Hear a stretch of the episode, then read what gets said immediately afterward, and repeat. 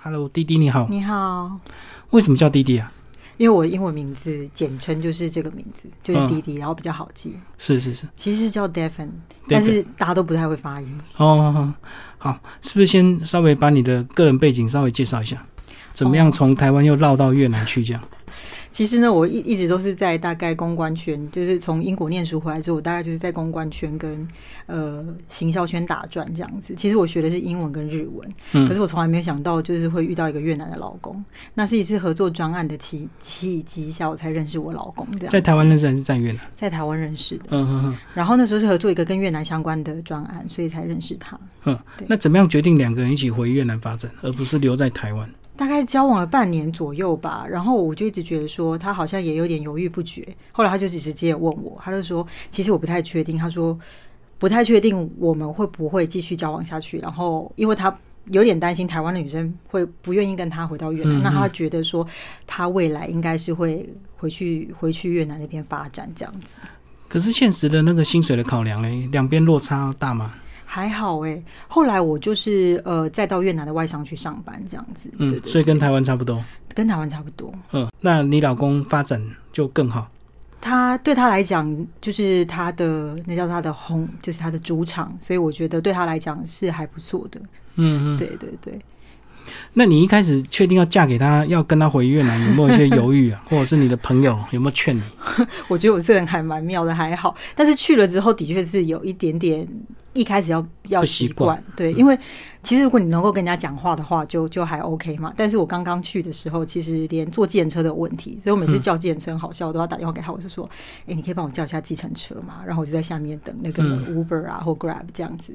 然后叫久了之后，后来发现这样不行，我要去上课，因为能够讲话的话，我觉得住在异乡能够认识一些新朋友，我觉得对我来讲不是什么太大的问题。这样可是你英文通的话，学粤语会不会比较快一点？因为是相似的发音嘛。其实不会耶，嗯它只是它的那个字母是从法文一个法国传教士做的，可是它的文法跟中文比较像，所以其实你如果中文很好，它的那文法你是很好学。像譬如说你吃饭了吗，在粤文就是一模一样的文法，你吃饭了吗顺序是这样一样就对了。对，只是发音不同。嗯嗯。对啊，可是我觉得越南至少看到字能够发音啊，不像英文还要另外学音标，我就觉得学音标还要另外看音标很辛苦。那越南至少看字读 音嘛，对吧，可是如果你英文太好，那个越南文的发音就会变得很可笑。会偏掉，对不对？对对对，你会把它用英文念这样子，嗯我就出了好多次笑话。他们越南人英文好吗？呃，现在还蛮多，就是年轻人英文还不错。嗯，已经很普遍，就对。对对，现在如果是年轻人，譬如说我接受过高等教育，他们英文都都还算不错，这样子。嗯嗯嗯。然后到越南最不习惯嗯就是天气吗？ 太热还是怎么样？因为我是住在南越，所以其实就是更可热是可是对跟台湾比起来，它比较不会有那种湿黏的感觉。如果要说的话，倒不是天气最不习惯，是交通你会最不习惯。嗯嗯。因为交通的话，你应该从因为台湾已经算是机车非常多的一个国家了，可是那边的话根本是大军，而且他们是基本上是只进不退，他看到人会把你绕开这样子，但是他不会停。嗯嗯，对对对，所以它是机车比汽车还要多的一个状况。所以刚刚过去的时候，我想，哇塞，我看过一个日本人就站在路口上面等了十分钟，我想说，不敢过。我就心想说，我说我小姐，如果你再不过去， 你应该过不去。如果你不动的话，他们会拼命的按喇叭 吗？会。哦我一开始也有点精神分裂，我就问我那时候还是男朋友，那时候我问我我老公说，我说，诶、他们可不可以不要再按喇叭了？我说前面就这么多车，我说再按那个车子也不会再往前走啊，为什么要按喇叭？我老公给我一个很妙的答案，他说，他说其实这是越南人证明自己存在的一种方 式，存存在感觉的。对他们就会一直按喇叭这样子。那跟大陆很像啊，大陆很多交通也是电动车，他们也是按的好凶 啊。对啊，还蛮有趣的。我说，我后来有越南的朋友来台湾的时候，我就跟他讲说，如果你要这边开车、骑车，我跟你说，你千万不要随便按喇叭。我说，搞不好人家会下车，人家会很生气。，对，在台湾是挑衅的行为，是是是，在他们那个好像变成生活一般的，大家都按，是反而你不按你不习 惯，真的，对，啊你不按搞不好会撞到人，你按了之后大家都知道哦，你们来 了。所以可以观察一下，就还还还蛮蛮蛮妙的。不管是计程车、嗯，车子，然后或者是说呃机车都会按。那食物你习惯吗？食物就还蛮习惯，因为其实越南的食物很清淡，然后也很好吃。像特别是大家一定想到越南，就会想到河粉这样子。嗯那河粉那边是一件很普通的食物。那我刚去的时候，我有点讶异，因为其实台湾人不会吃那种汤汤水水的东西，一早。可是河粉在那边其实是早餐。而且又热，你知道吗？他们常常那个河粉做汤的啊，嘿，那到了夏天，而且他们越南更热，那吃那个不是受不了。现在他们的店家还蛮有趣的。如果你去一一般就是说不是那种连锁店的那种店家吃河粉的话，你一开始下去的话，它会分两层楼。嗯，二楼如果有冷气，稍微贵一点点；一楼的话，可能就会看到一般的不同价民钱众，对对对，在那边吃这样子。他们还是一样照吃，觉得早上就是要吃河粉。嗯，反而是像美。就是那种连锁早餐店那一种，台湾的连锁早餐，他说：“哎，蛋饼还好奇怪哦，台湾人好吃蛋饼啊，就是我们的中西式早餐呢，在那边都对比对较油少，条跟那个什么的，他们就觉得比较文化冲击这样子。所以几乎都是吃河粉嘛。河粉对河粉或者是法式面包，嗯就是那种像法国式的那种长面包，已经变成粤式。嗯，那好已经大、来了，啊。你可以对不对切半，可是那其实很好吃。对啊，我还看不台湾错有卖那个法式面包，都好大一颗 哦。对，对啊，吃完大概就一餐了吧。我常常当晚餐吃，所以我觉得还还不错。嗯，所以你刚刚讲他们呃早餐吃河粉，那还配咖啡，对不对会？他们也超爱喝咖啡。咖啡，如果台湾是便利超商多的话，呃，越南就是咖啡厅多，嗯，多到你没办法想象，你大概这样数，比那个比我们这边的那个便利超商还要多。嗯，真的很爱喝咖啡，那为什么他们都喝这么甜呢、啊？有不是喝那种黑咖啡。也是有。如果你是你可以选，你可以冰滴咖啡，你不要加炼嗯乳。我觉得因为是那边天气热的关系，我发现好像东南亚其实都吃的还蛮甜的，跟马来西亚、啊、或者是泰国比，就是相较起来，台湾算比较但啊可没是那么甜。他们吃那么甜，为什么越南女孩子都那么苗条、那么瘦啊？我也有探讨过这个问题、耶，他们特别就是会很丰满。嗯，然后腰线虽然没有感觉没有像台湾女生那么明显，可是她们就很丰满。后来我问我自己也问我过我先生，他就说可能是因为吃海鲜的关系，嗯，因为他们海岸线非常长，从北到南就是呈现几乎 S 状，对对对嗯对、三千公里。对对，所以他们海鲜在那边又便宜又好吃又营养，所以其实基本上海鲜你可以常常看到越南女孩子就坐在外面那个酒摊那边，他们会点那个螺，因嗯为越南有很多各式各种不同样的螺，然后来吃这样子，然后可是配我上椰奶。我看很多那个嫁过来台湾的越南媳妇，几乎都很瘦、欸，都很苗条、欸，很少看到哦胖的嫁过来的、嗯，因为那边我也就是，其实除了这个海鲜之外，他们那边吃的东西就还蛮清淡，就像我刚刚说的。而且他们的那个炒菜的部分，他们不是用炒的，他们是譬如说一一碗河粉，像南部的吃法是，它旁边还会给你一一整盘的生菜，烫一点豆芽菜，哦然后这样放进去。那我我们这边大部分都是用油炒的嘛，嗯，然后那边就是直接放生菜进去。我一开始还去的时候我还说，哇，吃个菜还要 DIY，就要自己 摘菜，然后哦，再、但很放很到爱碗包里面去包生这菜样吃就对。对对对对对。那他们不会像泰国那个吃辣吗？那个天气热不是吃辣比的较爽口？话，呃，辣的话是比较是中部那边的习惯。嗯哼，中部那边的话，因为天气也很热，所以他们那里，呃，我感觉就是说他们吃的东西就真的比较比越南北部跟南部的人要辣这样子。哎、可是看你怎么没嗯有晒得很黑啊？哇， 我大概都下午四点之后才出没， 因为真的是还蛮热的。他那边因为越南其实很少有骑楼，嗯，越南大概的建筑物都是这样长长长长的，然后就细细长长的，然后大家就走在那个前面，前面还会有摊贩这样子。嗯嗯，所以其实如果太阳很大的时候，我是不建议就没就是地方躲就对。对没地方躲，你要拿个伞这样子。那台湾这边的话，就有骑楼式的建筑，所以就我有时候就很怀念骑楼式的建筑，因为下雨可以躲，然后又可以遮阳，这样嗯在越南就没有。对啊，那你从什么时候开始这个有经营粉砖，在写一些越南旅游？差不多就是一五一六年的时候。哦，那这个初心其实也是因为，其实我也是一个还蛮喜欢到处去自助旅游的人，然后就会上网找资料啊等等的。可是我会发现越南的资料特别特别少。嗯，那他们基本上他们那边的旅游网站资讯也不一，有时候你想要找开门时间啊或票价、啊，甚至说哦这个地方的介绍景点都不一定有中文相关的资讯，甚至有时候连英文相关的资讯都没有。当然，如果是重要景点的话，我们最近这几年就是有在做一些推广，会比较好一点。所以我就想说，呃，因为我们家有一个在地的嘛，然后就会带我们到处去逛这样子，所以我得到一些资讯的时候，我就会想说，那我就分享给也想去那边的人这样子。一开始是这样的想法，对啊，因为你先生自己越南人，所以我觉得你在写作的这个深度 更更全面了。哦，甚至这这本书其实还介绍全越南，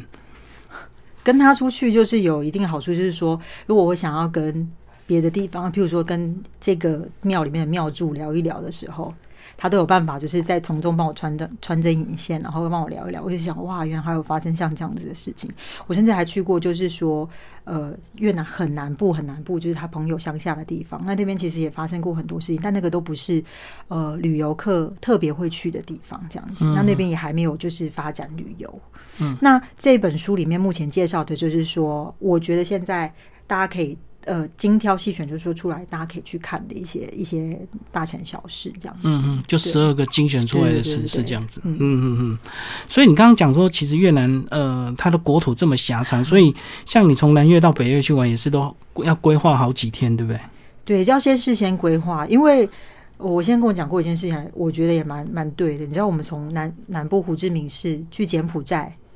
比去北越还快，哦，隔因壁。为它很窄。但是如果去北越的话，它其实开车要好几天，那坐飞机的话要两个小时，其实比从台湾去香港还要再远。嗯对，所以它的国土是非常狭长。那如果你要一次全部北中南全部玩完的话，是比较你可能时间就要花久一点。所以他们只有火车，还没有所谓的这个高铁这样。高穿嗯铁没有木，但是就是有火车。可是如果通常是，如果火车我觉得是一个体验。如果你是去中短程的话，那还可是以；是。不然的话，其实建议是坐呃国内飞机会比较好。他那个火车是不是像人家看到东南亚一些城市的那个火车里面，就养鸡养鸭的，还有一大堆那个提菜篮的一大堆，是不是？我、他们火车基本上是属于就是比较旧式的，应该是之前早期殖民、很多都是殖民时嗯代留时候下留来下的来的。那我坐过一次比较特殊的是，他们到最北部，就是跟云南省连接在一起的地方叫沙巴，嗯，它那边有很多少数民族，就是苗族的后代那边。那如果你从河内去那个沙巴玩的话，其实你可以选择坐火车，嗯，那那个火车是那种卧铺火车。然后它，你可以选择跟你的朋友，比如说四个人一间，或者是说呃两个人选四人房这样子去住，比较舒服。那晚上大概坐八个小时，就这样一路这样慢慢，他就帮你开到山上去，这样子还会听到那个轰隆轰隆的的那个嗯轰轰轰声音轰，轰对对对对，因为你坐的火车大概也那个铁道也是法属时期的时候嗯留下来的这样子，所以他那个卧铺也是上下铺这样。对对对，也是上下铺。对嗯嗯，但是如果你想比较舒服一点的话，你可以譬如说请当地旅行社帮你订的时候，就是两个人住四人房，你这样就可以把上面那个那个床盖起来，你的空间会比较宽敞。对哦，所以那个床是折叠就对了。它上面那个床是折叠的，那嗯下面的就是、下面就是固定在那边这样子。哦，把上面折起来就感觉比较开阔，觉得嘿，不会那么肮脏。对，那嗯费用的话，我觉得还好，所以我们那时候就是这样子，两两个女孩子，因为不好不知道会不会遇到一些有这样考量的话，也可以可以选择这样的方式。哦，因为你如果住四人房，搞不好遇到另外两个男生就挺麻烦的。对，有可能。但是如果你是四个人一起去旅行的话，其实四人房就绰绰有余这样哦子，我而且懂还费用还比较划算。等于你先把那个床位卡下来，不要有陌 生人。好，那其实这本书呢，介绍十二个城市，那基本上也是从北中南开始介绍。那是不是我们先从先从北越来为听众朋友介绍，大家最熟悉是不是就是那个下龙湾呢、好像到北越北越必游的一个景点，是不是？因为它是那个七大奇景，就嗯是说新七大奇景之一，所以下龙湾是一个非常热门的地方。那下龙湾那边的话，其实如果有机会去的话，我是还蛮推荐的。嗯那它其实还有另一个地方叫鹿龙湾，通常现在好像如果有人安排行程的话，他们两个都会一起安排去。对，那我是觉得，如果你想深度玩一点点的话，其实河内大概就可以安排个五到七天左右这样子。嗯嗯，甚至说，我有观察到，就是一些在地的不呃那些呃国外的那种背包客，他会在像鹿龙湾那个区域里面，就光是那个地区，他就待个三天。对对对，那亚洲人好像就比较比较不会待的这么长，这样。他待三天是有水上活动嘛？呃，有水应该是说他那当地有很多小的地方可以巡游探访，嗯所以他们会喜欢骑着机车，就是说可能跟饭店借个机车或什么的，他就这样子一直慢慢的嗯绕绕那个绕那个区域这样子玩，因为它是整个整个叫做长安的保留区域，这样嗯它同时是文化跟自然的的历史区域，嗯嗯嗯是比较少见的一个区域，这样在鹿鹿龙湾那边。嗯嗯。所以这样，现在好像这个旅行团，好嗯像这个北越大概都六天左右嘛，对不对？差不多嗯，差不多，差不多。那但是你如果只有五六天的话，你也可以就是一日行，就是说下龙湾一日行，然后鹿龙湾可能就是一也日行啊嗯是对一日行这样子，然后剩下的时间就是在北越那边呃玩这样子。对，好，那重点当然是河内市，对不对？河内是因为如果北中南来讲的话，你喜如果你是喜欢古迹或者历史的人，嗯我非常建议去北岳。那北岳，因为它其实基本上你在里面绕，每个地方都是。每个地方都是历史古迹， 有些人可能就住在升龙皇城的附近，然后有些人可能就是住在就是环建湖那附近这样子。基本上他们人，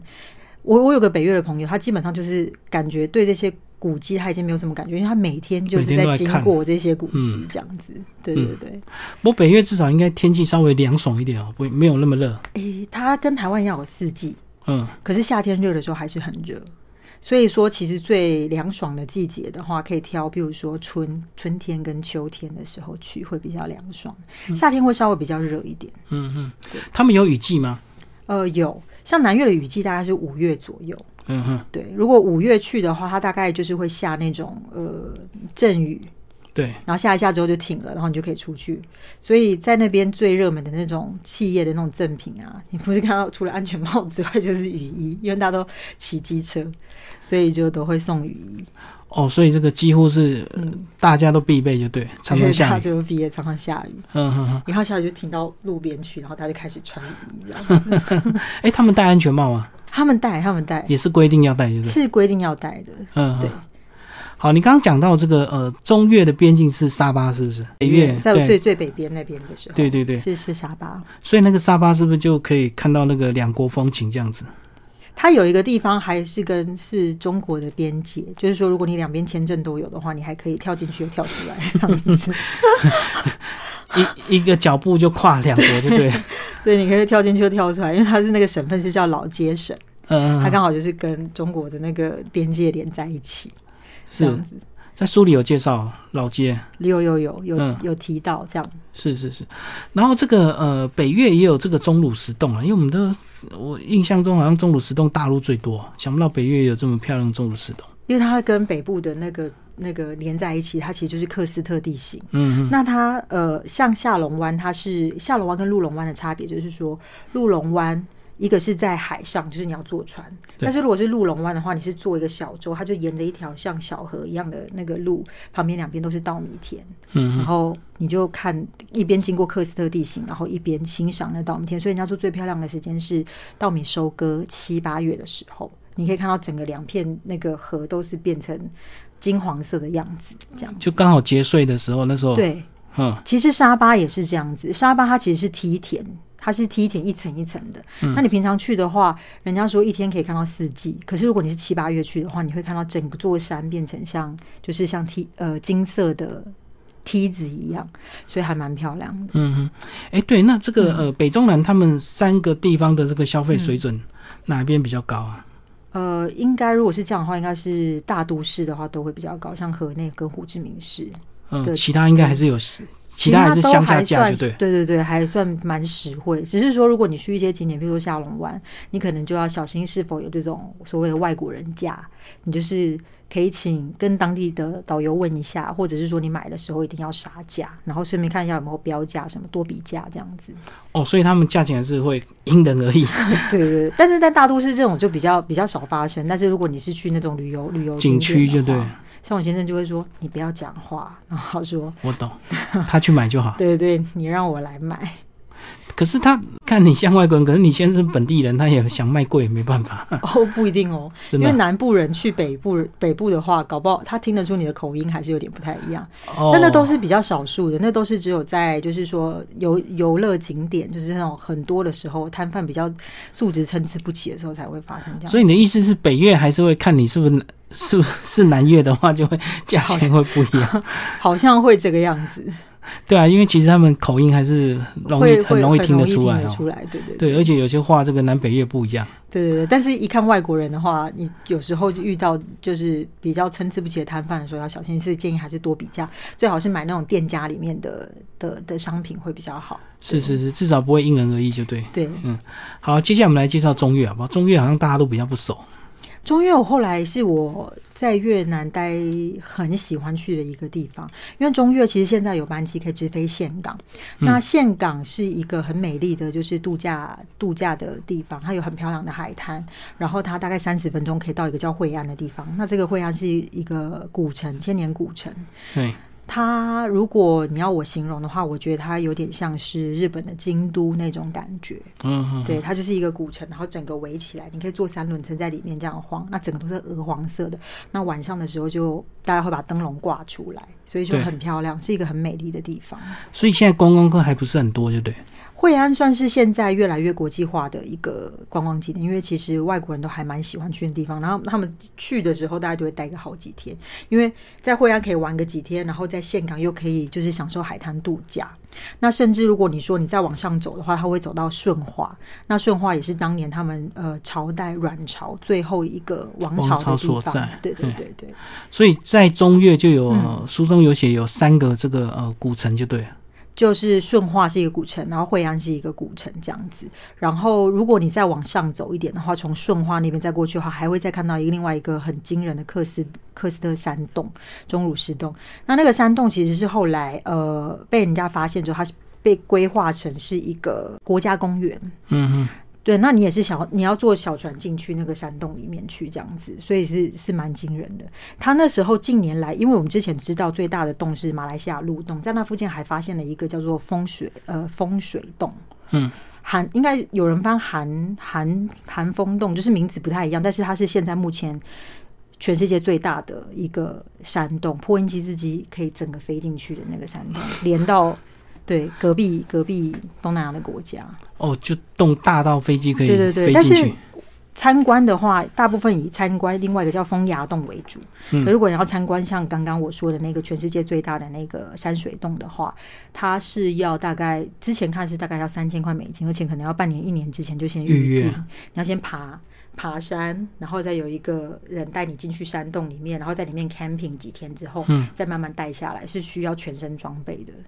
对，但是如果是对于那种就是有爬山热情的人，我觉得那是一个非常值得挑战的地方。哦，重点是还要先预约，就对。对，要先预约，因为它嗯是只有特殊跟特定的旅行单位才可以带你进去。嗯嗯，因为它有一定的危险度。是，看起来就会有点像那个之前电影那种《冰原历险记》里面恐龙的那一集，就是嗯在下面，然后你进到一个山洞里面之后，里面有独特的生态这样子。对对嗯对，好，接下来我们就走到嗯南 越，南越大家最熟悉就胡志明市了。所以你你也是住在胡志明市吗对？我现在是住在胡志明市。嗯，那胡志明市的话就很适合，就是说喜欢欣赏人文啊，然后呃法式风情啊，然后还有就是呃喜欢都市都市旅游跟历史的人这样子。嗯，那它附近的话，其实它也是有一些历史的景点，像是古芝隧道。那古芝隧道这个东西是当年越战，就是他们跟美军在在战争的时候挖的一个隧新道罗密度，对，像蜘蛛网的一个隧道。那其实长度非常的长诶、它那个如果隧道是接在一起的话，其实大概可以从台中爬到屏东。就是那时候对，越越南他们都埋伏在那个隧道里，就 对。因为他们很瘦，很瘦，很瘦。很瘦小，那基本上后来如果像人高马大一点点的话，像像您可能就会不一定不一定不一定进得去，他们是如此的瘦小，大概是要我这个身材再瘦一点，就体型的关系。对，所以他们是用这种方式去抗衡美军，然后美难怪美军会吃吃了这么多苦头这样子，对，就进就进不去，因为他们他到们是处钻， 全部都然后打游击，躲在地然后又下突然又跑出来这样子 对，哼 神出鬼没。哼，那其实那个呃，胡志明市还有很多美食，对不对？包括你在书里也有嗯介绍到，这个咖啡好像也是很重要的一个观光景区啊，是不是？如果去越南不喝咖啡，真的是就太可惜，没有就没有去过越南。嗯那越南最有名的咖啡是冰滴咖啡，它上面会有个小杯子，然后下面这边放一个就是那种透明的杯子这样子。那就看你要喝热的还是冷的，有的里面会放炼乳，然后它就会花个大概五分钟时间这样子滴滴滴滴滴进去之后，你再搅一搅，那味味道还不错。就是那个冰滴会摆到你桌上，对，它会摆到你桌上。那你想喝冰的或热的，就是看里面有没有加冰块这样子。哦哦哦，然后自己滴就对了。对，那越南也有一种叫雕咖啡，那比较特别。嗯，其实大家那个雕咖啡就是让，就是去捡那个雕拉出来的排泄的、那个、便便啊对，便便，那就跟那个什么什么其实还蛮贵的那个，因麝香咖啡一样啊。为它一年大概只能产四十到五十斤。嗯那如果想要的话，其实是有网站，就是上面是有一个牌子，呃，你可以去买，这样它网络上是买得到，只是说大概你买一盒，它好像两百多克就要将近台币快两万块左右。所以你有喝过吗？嗯，我有喝过仿风味的， 呃，模仿的。对，模仿风味，但是我真没有没有喝过那个，哦，我知道，因为太其金贵了其实但它那个人工要一颗一颗去剪就还对有一了。颗一颗去捡，所以它其实还蛮常被当成是那种 就是送给国家元首或者说外交礼物的的的一个赠品这样。高级的伴手礼，啊高高，级的伴手礼，嗯，嗯嗯高级的排泄物嘛，所以一般人只 好奇能怪吃一些平民的这个咖啡。其实你在书里还有介绍越南的什么七大连锁品牌啊，对它里面的咖啡厅的话，就是南北其实都有两间，比如说中原咖啡啦或高原咖啡，都是非常适合。就是说，如果你初次造访越南的时候，你可以去喝。那还有另外一间叫福隆，那那间福隆的话，有人在星巴克进去之前，他会说哦，这就是在地的星巴克。这样，但它的价钱比星巴克还要再再实惠一点，因为它是在地的价钱。那它同时有卖茶跟咖啡，那是当地年轻人很喜欢的一个牌子。嗯对嗯嗯，好。除了咖啡呢，在书里有讲到这个一些越南的美食， 我们刚刚也聊到什么，呃，河粉呐、或者是这个法式吐司，但是有一种很可怕，对不对？那 个鸭仔蛋把它打开，还看到那个，诶，大家都问我这个问题。 其实如果打开，你只要看到鸭体的那种，我是不敢吃的。但是如果它是稍微还没长到那个程度的话，它它吃的就不会那么腥，就还没那么成熟，还然后也没那么看不出成熟形状就对对对对。那在当地是月子坐月子跟听说还有壮阳的功效，就很补啊。很不，其实蛮好吃的耶。可是是每个就人就不能看到那个形状啊，看到形状就会怕、对看到形状，我也不不不不不太不不太敢吃，那个只有勇者 才敢吃。所以他们是像很很很像那种路边随时都都可以买，就对了。其实路边有，对，嗯路边都可以有。有人就是有时候经过的时候，就会想说啊，肚子好像有点饿，然后他就会就买了几颗蛋，然后他会配那个香草给你。嗯，那基本上就是你就是把蛋蛋头的那个地方敲开敲开，然后你用筷子这样子挖，然后再加一点柠檬胡椒盐进去，嗯然后再嘴巴再配一点香菜这样子吃。那北越的吃法好像比较可怕，我觉得，因为南越是会给你个蛋做，这样子放在这边，这样吃起来感觉好像不会就是整个形体看到，但北越会这样扣，然后打开，然后哦，像打蛋一样，它 就这样扣一颗打开，然后就放在碗里，他们直接吃这就样。更明显，对不对？对对，对比较明显，不能用吸管，用吸管用吸管可能没有办法， 用吸管至少那个洞比较小，还看不到。就是蛋做的方式会比较好，这样子。 对，啊我在想是不是像那个吸珍珠奶茶这样？ 没有没有没有没有没有，因为它还是需要有一点点，它是有一点点肉的感觉在里面，还是要搅一下就对，对，嗯，有点像硬的蛋黄，跟有一点点肉的感觉那样子，所以是真的很好吃、啊。其实是蛮不错。我的朋友里面大概有五十趴五十趴的人愿意尝试，那吃完的都觉得很好吃，嗯但有些人可能还是看到所以觉得有点障碍啊，没有办法。嗯，那除了鸭仔蛋，我看越南好像没有太多那种昆虫食物、欸，那个东南亚好多、哦，那为什么越南这么少？他们不越太南吃不这是种，没有有，他们有一种零食是那种就是那种炸蟋蟀。嗯，它也有，可是没有像柬埔寨那样子，就是说呃种类这样子这么这么繁对，多整个但是小他们摊都是，是，他们也会去吃。我上次有一次看过书里面没有写到这一个，但是我看的时候我觉得还蛮。惊人的是，他们会吃椰子虫。椰子虫，椰子虫还有分两种，一种是高级的椰子虫，就是一一棵树里面只有一只的，嗯，然后还有就是说，就是那种一棵树里面比较多汁。那我又问他说：“那你们吃的时候，那个味道感觉怎么样？”他就说：“嗯，吃起来就是有一点点椰奶味。”椰香就对，嗯椰香味。可是我说真的，因为它是吃沙西米耶，还不是沙西米，基本上就是那只虫这样子出来之后，它就滴了一点柠檬胡椒盐上去，然后你夹住它，它上面还在这样软动，你知道对对对对对软动，它就吃进 去了。我我我我我个人是无法，但是我我我有一个勇者的朋友有吃过，然后我问他，我就说他是台湾人，然后我就问他说你觉你觉得好吃吗？然后他就说嗯，就是有一股奶香味、椰奶味啊，我觉得还不错。可但是，是这个又比鸭仔蛋更少了，嗯，这又比鸭仔蛋更少了。我看到椰子虫的时候，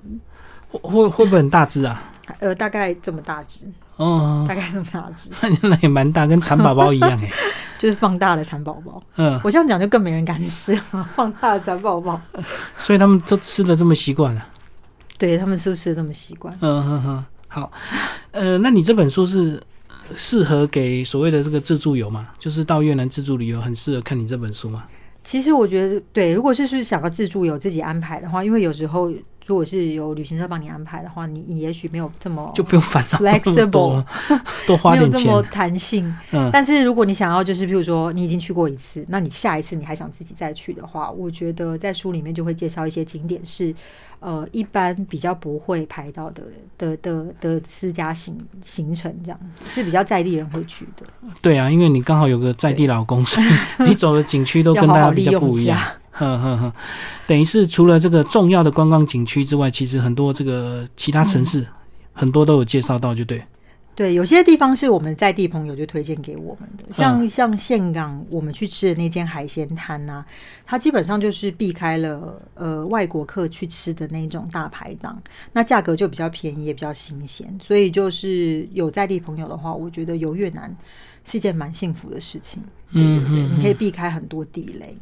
讲一下越南的币别好不好？这个越南的一币别比七百七，哇！差不多七百五到七百七左右，你你花钱会随时拿来计算吗？因为蛮刚好开始蛮会、难除的、耶，刚开始会，但是你大概就是除七百左右，嗯哼就是最最好算的方式。我刚开始去的时候还捐钱，很糗，因为那时候刚刚去的时候，就是老公会帮忙，我就是把钱交给他，他就帮忙付付付这样子。所以我看，哎、那个有公益做公益好哎、那我就拿一些钱出来就丢进去，我丢了一张五百，然后我朋友就笑说：“你知道你投了多少钱吗？”他说：“那个只有狗嘎而已，只有五 角。”他说乍听五百很大，这个：“ 对，可是其实其实很少，但因为七百多才一块一块钱，所以还不到一块。所以大概他们那边一万大概是台币十十块十多块这样子。嗯对对，对可是他们没有想要把那个那么多零把它缩小， 缩几个 零。它最大调整的一下币值就是五十万，所以去那边的时候其实也会觉得蛮蛮开心的。你随便吃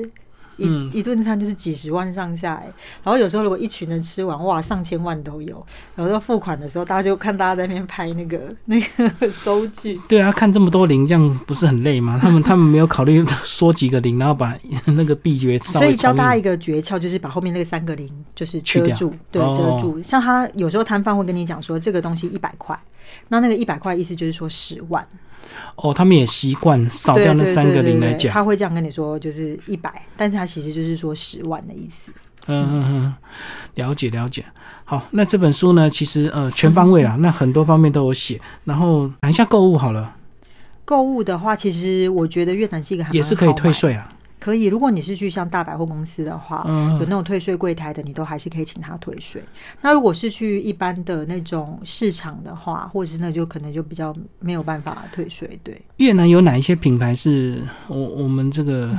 国际的品牌，然后去越南这个比较适合买的？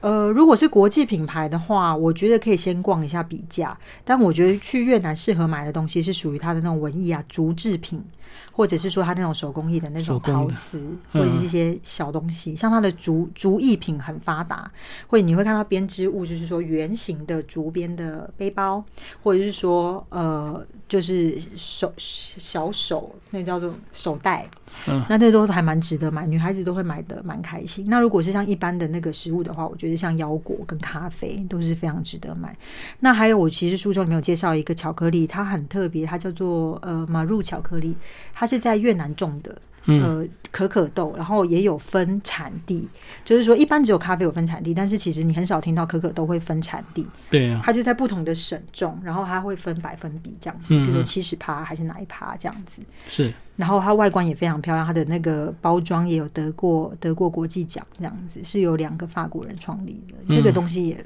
我觉得也非常适合买回来送给大家。嗯好，我刚刚看到书里有一个特点呢，越南婚礼习俗，所以你也是照越南习俗吗？我算一半一半，因为先生算是华华华人，他是华侨是吧？对，但他在那边算少数民族，嗯，所以我就觉得很妙，就是说，哎，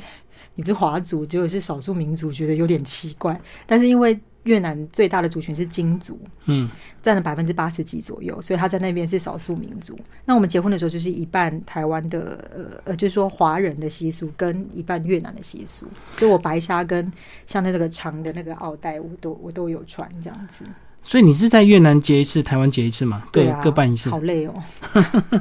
所以是先在越 南，先在台湾先在台湾。订婚，然后才在越南结婚这样子。嗯哼，对讲一下他们习俗还有什么特别好啊不好？其实他们习俗，我觉得最大不同的就是说，他们当然也有就是凤梨或干嘛，但他他们其实去迎娶的时候会带大批人嘛，就是说男生会带六到八个男生去伴郎伴娘去送那个生，不是说那个、送那个礼物迎娶。我是这样。然后嗯他们比较特别的是说，我有观察到其他的，其他都跟台湾还算类似，可是这边台湾就是等新娘要结婚的时候，他们是万众瞩目才会出来，嗯可是越南的新娘是跟新郎是要站在外面迎宾的，嗯，就是说客人一到的时候，他们就会站在外面迎宾，这个是跟台湾比较不一样的地方，这样子。而且他们好像就是结婚的时候比较不会有一进、二进、三进，他们大概就是一进，然后就开始呃唱歌啊，然后或者是说欢迎大家就上去就是祝福啊什么的。呃，仪式的繁杂度没有像台湾这样子现在这么这么这么复杂这样。嗯嗯嗯。我可是现在台湾大家也也 很多人都直接去公证 了，要不然大家受不了那老人我觉家得那更种简办。单，对，老人家办的话，就有很多那个旧礼俗这样子。对。嗯哼哼，所以总归来讲，你二零一五到现在，你你你自己觉得，呃，在越南这些生活怎么样？我觉得还不错，嗯就是说，如果语言可以更上手的话，我觉得会会会可以可以认识更多是的朋友这样。啊，它消费水准有有比台湾便宜一点吗？诶因为我住胡志明市，我觉哦得差不多近年来我觉得好像越来越没有差别了耶。嗯，当然，如果胡志明市它还是有分区，比如说因为第一。第一郡的部分，它是分一个郡、两个郡这样子。嗯那它第一郡部分也有点点像台台北的信义区这样。嗯那就消费就会比较高。那是相对外国游客等等啊，什么也都是留在这个区里面。那越往外走的话，它消费水平也是稍微会往再往下，会比较实惠一点点。哦，所以主要是你居住在金华区，就对，所以消费没有太便宜。因为大概老老公怕怕老婆会走丢。因为在那边，其实如果你用英文沟通的话，其实大部分的的商家都还算是可以沟通，没有问题。嗯嗯，对嗯，所以是一个很适合人大家去旅游的地方，而且景点很集中，像胡志明市越南有没有夜生活啊？因为我们去泰国都会去夜店、pub 跳舞干嘛的？那有越南感觉比较淳朴，是不是？也呃，越南的话，你如果去呃北部跟南部有不一样哦。嗯如果北部的话，其实他们基本上晚上是有宵禁的，哦，有管制。对，有管制，所以你会看到大概十一点多，他们最热闹的那条九滩街，在老城区最热闹那个九滩街会有公安在出来巡车。嗯嗯就说大家把东西收回去喽，就你看到外面把那个椅子这样子全部都收回进去。他不是说你不可以有活动，但是你全部都要变成室内进行。嗯，那南越就完全没有这样子的一个规定，所以基本上南越可以说是一个不夜城。所以你要去，如果是要去夜店啊，然后或者是说你要去酒摊啊，然后都都没有什么太大问题。而且那边的酒摊人非常好，如果你客人坐在那边的话，你就算坐到凌晨四点五点，你都还没离开的话，他也不会赶你，嗯就是会等到你尽兴之后，他才收摊这样就子。南越比较自由一点，就是对，南越就因为可能南方天气热，都比较稍微比较热情一点这样子。所以你刚刚讲北越有一些宵禁的问题，是不是因为中越边际的关系啊？所以那边应该管制是比那较边也是首都，所以可能就、哦就会有像这样子的这样子的管制，这样子。嗯，嗯对，这是比较特别的地方。 最后讲一下你你的很多姐妹会不会问你说嫁过去好不好？然后她们如果想要嫁到越南的话，会不会问你意见？我的姐姐妹们，因为其实因为我之前是读外语的啦，所以我嗯觉得蛮多姐妹都是嫁到国外去没有错，嗯，像在欧洲也有，然后就是对啊，美国也有，就是都嫁到不同的地方去。我觉得可能学外语的比较容易，就是是是是，就是离离家比较远一点点。有这种异国的缘分这样。 对，有异国的缘分，但我也没想到是越南就是了。 对啊，因为我们对越南大家都印象都是越南嫁过来，很少台湾嫁过去的。所以我之前出去一开始前几年的时候，我就是过那个越南海关的时候，大家都还会好奇的问我，就海关都会特别问我一下说你是。那个吗？然后又用越文问我说：“你会讲越文吗？”我就说会。他说：“你老公是越南人吗？”我说：“对。”然后看完之后就神秘的笑了一下，之后就放我走。我就想说那是什么意思？神秘的微笑， 对对对，因为很少人这样子。因为可能比较少，因为他看到的是就是嗯都嫁呃出性去别是刚好相反的，嗯他比较少看到是女生是台湾人，然后男生是越越南人的。但是最近这几年感觉好像也没有这么这么这么惊讶，早期的时候会，然后我就会跟我先生讲，我就说他刚刚神秘笑了一下，我想说他是什么意思？ 我觉得他应该是笑你很勇敢吧，因为可能很少外国人嫁嫁到越南去的。可能比较少这样子，对对对，以比例上来讲是比较少一点。嗯嗯，好，最后那个滴滴帮我们总结你这本书好不好？你推荐给哪一些读者看？呃，呃，我希望就是说，如果你已经去过越南，然后你想再次再去过越南，或者是说你甚至对于越南旅游、东南亚旅游很有兴趣的人，你是呃自助客，或者是说你是文青，或者说你喜欢吃东西的，我觉得这本书都可以有一个地方让你可以找到你想要想要做的事情，这样子。而且其实去越南旅游非常的经济实惠，嗯嗯，对，所以是说，如果你是自助型或者是有点探险风格的话，我觉得这本书就很适合你。哦，在越南都找得到类似的景点，就对都了。可以找到越都可以找到类似的景点，风景的、人文的、吃的，然后买东西的，其实都还蛮适合。特别是如果你小资的话，越南也很适合你。而且到越南直飞那个也时间现在很北快、中啊。南都有直飞的了，嗯甚至说它有一些廉价航空在台湾，就是北中南，呃，台北、台中，然后台南跟高雄都有直飞胡志明市跟呃河内的班机，甚至说中部线港现在也慢慢在开了，所以我觉得航线从航线来看，你就会知道说这是一个还蛮发展呃已经快速发展，大家很有兴趣的一个一个地方，我觉得，因为以前没有这么多，所以感觉现在就是一个还不错，大家可以考虑去的景点。因为大家以前去的话，可能就会想说，我们大家就去日本啊，或者是去去泰国啊，嗯，但越南我感觉越来越多人对这个地方有兴趣，这样子最后弟弟介绍你的粉砖，你粉 砖就是这个书名啊就。是跟书名一样，嗯，对啊，跟书名一样。那时候哦那时候为什么会想嗯哼？因为呃，刚好英文也可以也可以写，我英文也是写嗯哼，That's Vietnam 这样子。嗯嗯所以我后来我就想说，好吧，那就简单。这其实是我当 当初的室友也帮忙一起想的。嗯对嗯嗯嗯。所以呃，如果听众朋友读这本书有任何的问题的话，也可以在粉砖跟你互动。可以，可以，没有问题。嗯，好，今天非常谢谢我们的作者滴滴， 呃，为大家介绍他的第一本书，嗯，这才是越南。然后，呃，很快你就要去哦我就 要去，生产，我要去生少数民族，所以，所以就会先休息带呃那个在家带小孩嘛，应该就其实还是工作会继续？会继续就是一起这样子。嗯嗯，对对对，好，谢谢滴滴为大家介绍他的第一本书，嗯哼，这才是越南泰雅出版社出版，谢谢。谢谢。